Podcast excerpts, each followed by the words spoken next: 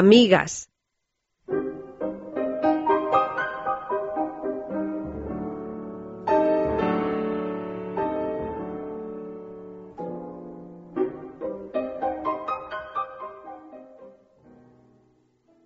Visito a mi amiga Clara de forma imprevista. Acaba de sucederme algo que ardo en deseos de contarle a alguien.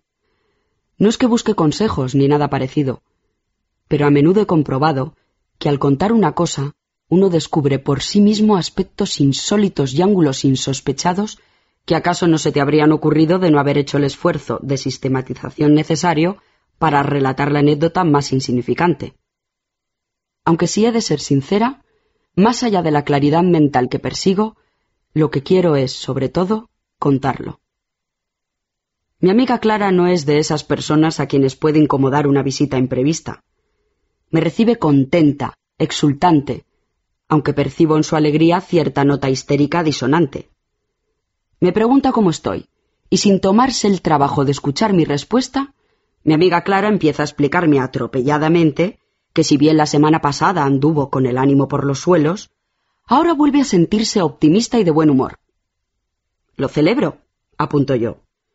Aunque no da la impresión de haber registrado mis palabras. Mi amiga Clara se detiene de pronto en su parloteo. Casi puedo oír el chirrido de su brusco frenazo. No me ves mal, ¿verdad? pregunta. Y veo en sus ojos una expresión bronca y casi fiera, la fiereza que muestran a veces los seres que saben lo fácil que resulta herirlos. Te veo bien, miento yo impelida por la feroz resolución de estar bien que late en su ánimo y tratando de insuflarle a mi voz un tono convincente, inequívoco y sin sombra de ironía, para que mi diagnóstico no sea puesto en duda y poder aparcar así el peleagudo asunto de las sutiles variaciones de los humores de mi amiga Clara, hasta que yo haya conseguido endilgarle la historia que he venido a endilgarle. De todos modos, pese a que estoy segura de haber logrado convicción en mi respuesta, mi amiga Clara escruta mi rostro ya no con fiereza, sino con una mezcla de aprensión, ansiedad y desconfianza. ¿Te parezco deprimida? vuelve a preguntar. La verdad es que te veo muy animada. Miento como una bellaca. Y esta vez el hechizo surte efecto, aunque para mi fastidio, Clara se lanza a parlotear con irrefrenable entusiasmo. Durante unos instantes soy incapaz de prestar atención a algo que no sea mi contrariado deseo de soltar de inmediato mi historia. Cuando vuelvo a escucharla, Clara está contando que la noche pasada fue una fiesta donde un chico muy atractivo estuvo coqueteando con ella toda la velada. Parece que el mayor atractivo del tipo radicaba en que en algún momento de la fiesta le había dicho a mi amiga que por cierto acaba de cumplir treinta y cinco años, que al verla había pensado que no tendría más de veinticinco. Mi amiga Clara da la impresión de estar levitando de felicidad mientras me explica eso. Diablos. Ahora soy yo quien empieza a deprimirse, pensando en los centenares de veces en que yo misma he reaccionado de forma similar en situaciones como esa. ¿Crees que el tipo solo trataba de adularme o que realmente puedo aparentar veinticinco años? me pregunta mi amiga Clara. No tengo valor para desanimarla, pero tampoco quiero decir cosas que no pienso. En realidad, creo que eres una tía estupenda, y que no importa lo que... Pero Clara prefiere escucharse a sí misma y prosigue con su historia. Yo también prefiero escucharme a mí misma, así que me pongo a pensar en lo mío. Quiero mucho a mi amiga Clara, pero no consigo que en este momento su historia me interese lo más mínimo, porque mi propia historia está ejerciendo presión, oprimiéndome las neuronas. A pesar de eso, no puedo evitar oír algo de lo que Clara se cuenta. A grandes rasgos su historia es la siguiente. El atractivo sujeto que coqueteó en la fiesta con mi amiga tiene una novia de veintitrés años. El tipo es más joven que Clara. Si Clara se lanza por él, a pesar de sus escrúpulos, teme sentirse mal luego y deprimirse de nuevo, pero ahora Clara se siente estupenda porque un tipo atractivo está interesado en ella. No es que vaya a liarse con él, nada de eso, pero esas cosas son necesarias para la supervivencia. Y qué bonito sería tener a alguien que te quiere y te escucha, y para quien todo lo tuyo es importante, alguien que te llama tres o cuatro veces al día por teléfono para contarte las cosas que le pasan por la cabeza, y a quien puedes contarle todas las tonterías que se te ocurren. Y Clara le dio al tipo su número de teléfono, aunque, por supuesto, no tiene la menor intención de salir con él. Y Clara dice que está muy tranquila, y que en realidad no espera que el tipo la llame, aunque le haría ilusión, es lógico, pero no está en absoluto obsesionada al respecto. ¿Te parezco obsesionada? me pregunta de repente con la angustia baloteándole descaradamente en la mirada. No, ¿qué va? contesto yo. Otras veces te he visto peor. Me arrepiento de mi desafortunada intervención. No bien la he soltado. No parece que a Clara le haya gustado mucho más que a mí, porque me pregunta con mayor ansiedad aún asomándole a los ojos. ¿Crees que soy una persona obsesiva, verdad? Todo lo que te cuento te suena disparate, ¿verdad? Piensas que estoy como una cabra y que no debería. En absoluto, la corto yo.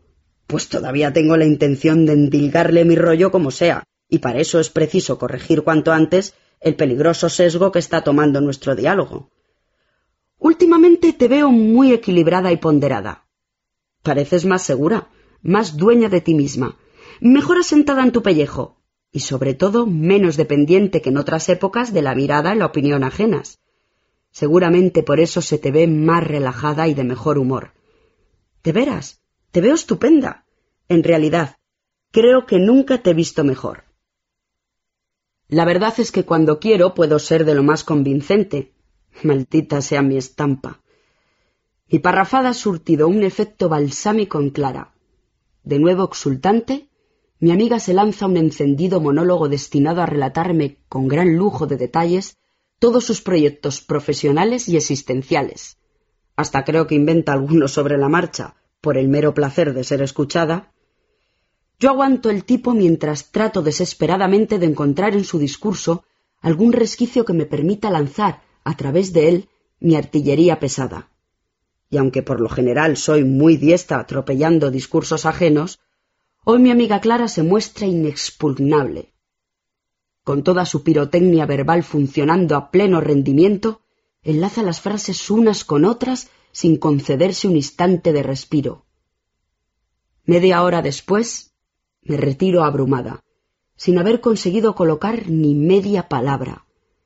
Al despedirse, mi amiga Clara parece más contenta que nunca, y tras agradecerme que haya ido a verla, me dice que vuelva cuando quiera, porque le encantan las visitas inesperadas.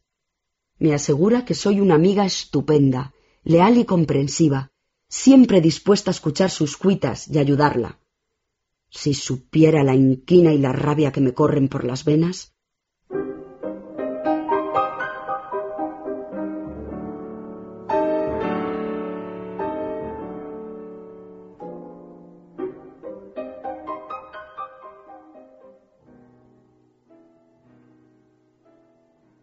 Huelga decir que en el camino de regreso a mi casa me siento como un sapo que acabara de rebozarse accidentalmente en un charco de mierda.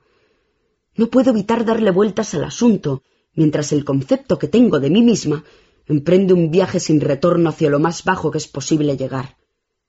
En ese momento le llevaría ardorosamente la contraria a cualquiera que pretendiese convencerme de que existe en este mundo alguien más insolidario, mezquino, egoísta, ególatra, hipócrita, farsante, rastrero, lameculos e ignominioso que yo.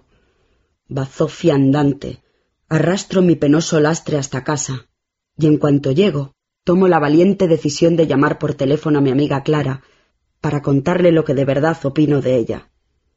Marco su número sin perder un instante, y cuando mi amiga Clara coge el auricular, le digo que antes no le dije la verdad, y que, como los amigos están para eso.